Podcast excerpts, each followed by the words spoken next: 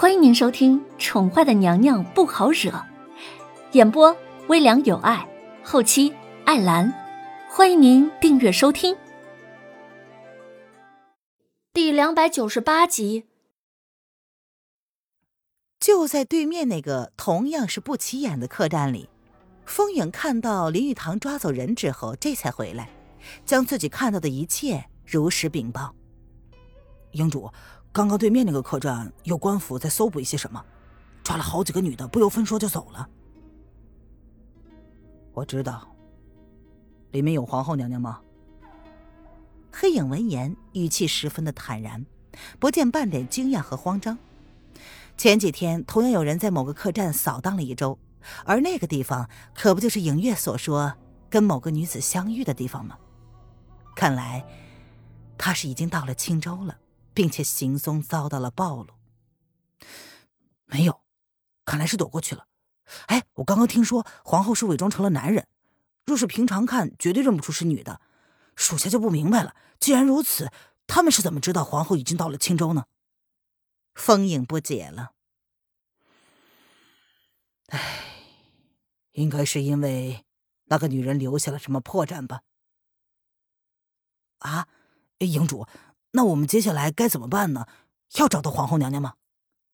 风影不解的看着营主那副无动于衷的样子，难道营主不担心那个女人发生什么意外吗？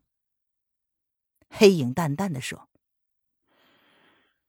那个女人竟然能够躲过官府的搜捕，此刻应该还是安全的。我们不能再往前走了，吩咐兄弟们，在白城到青州的路上密切关注，若是发现皇后的行踪。”立刻派人来通知。看这路线，显然那个女人想要去的地方就是白城了。白城是个极其容易藏身的地方，看来那女人是不打算跟主子相认了。思及此，黑影的眸子不由得闪过了一丝复杂之意。是什么让他不愿意以真面目现身呢？宁愿藏着，也不愿意暴露自己的行踪。如今。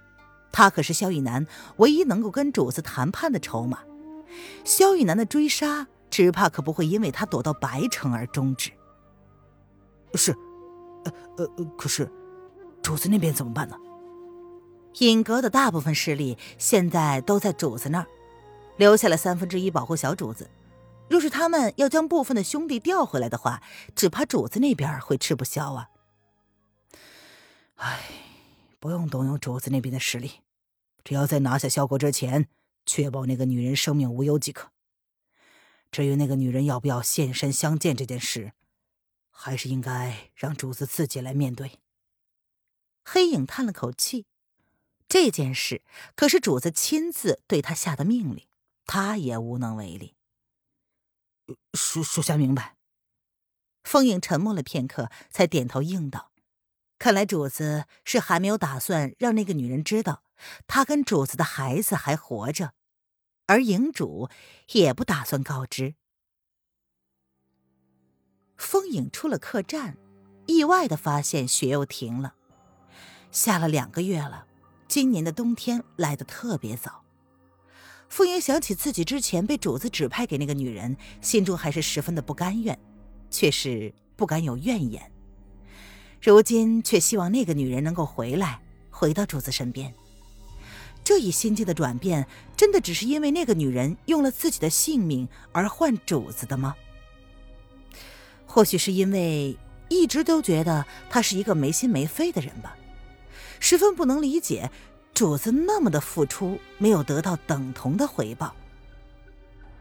然而，那个女人却用实际行动来证明她对主子的感情并不比主子少。那女人的感情太隐晦了。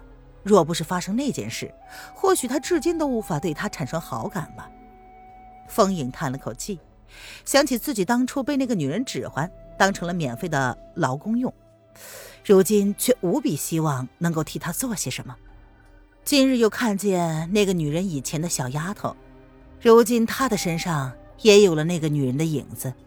面对感情漂浮不定，风影仿佛也能看到那个文彦公子。注定是另一个主子了。爱上一个内心比男人还要强大的女人，注定是悲剧的，软硬不吃。白城外，一辆豪华而低调的马车在白城的门外停了下来。爷到了，那就进去吧。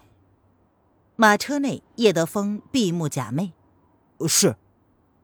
虽然城门关了，虽然这不是他们的地盘，虽然不知道如何进去，但是既然爷开口了，他们就要用破城门的决心，也要坚强勇敢的朝城门走去。然而很可惜的是，不用他们赴死的决心，见到叶德风的马车，白城的城门早就已经为他开启了。守在城门口的将领见到叶德风的马车，立马上前恭迎，语气十分恭敬谦卑地说：“终于来了，我们城主已经恭候多时，贵客有请。”呃，这爷什么时候跟城主也有交情了？进去吧。马车内，原本闭目假寐的男子勾了勾唇，语气分不清楚是喜还是怒。他平平淡淡的。不像平时的似邪非邪，是。马车内还有一位再困也不敢闭眼的人，看着闭目假寐的爷，心中是困惑难当。爷的行为越发的诡异了。齐国跟黎国突然结盟攻打萧国，看爷的样子好像一点都不惊讶。他自己知道的时候还吃了好大一惊呢。爷。不是要找皇上去吗？怎么来了这白城？好生的奇怪呀！马车由人指引着来到了白城堡前停下。爷，我们到了。马车外传来了恭敬的男声，打断了某个小厮的思绪。他悄悄的看了自家爷一眼，似乎已经睡着的样子。自己要不要尽尽责，冒着生命的危险开口提醒呢？马车内久久没有回应，让某侍卫心中一凉。他们爷难道是睡着了？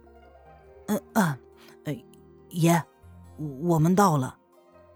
小四压下了心中的恐惧，用最温和的声音开口提醒眼前明显已经睡过去的主子：“啊，是是谁说要来这儿的？”某爷终于睁开了眼睛。那双闪闪发亮的眸子哪有一丝睡意啊？可可可可，被某王爷一问，小四顿时回答不上来了。他以为爷没有拒绝，就是要见白城主的意思啊？难难道不是吗？这守卫放他们进来，不就是去见白城主吗？去找个客栈下榻。某王爷淡淡的瞥了某个已经颤着双腿的小厮，云淡风轻的吩咐。是，然后马车不换方向，只是继续朝前走。客栈呢？哎，终于下榻了，安顿好了爷的住处，众人终于松了一口气，可以好好的歇歇了。这一个多月的舟车劳顿，也难为爷能够在马车上住一个月。即便路上有下榻的地方，爷都没有留宿，宁愿住在马车内。嘿，这还真是让人意外。看爷的样子，明明很着急，可是明明可以再快一点的，爷非要用这种不紧不慢的速度到了白城。哎呀，感觉爷纯粹就是为了散心，说是要找紫英姑娘，那那只是借口吧？哎，应该是。听众朋友，本集播讲完毕，请订阅专辑，下集精彩继续哦。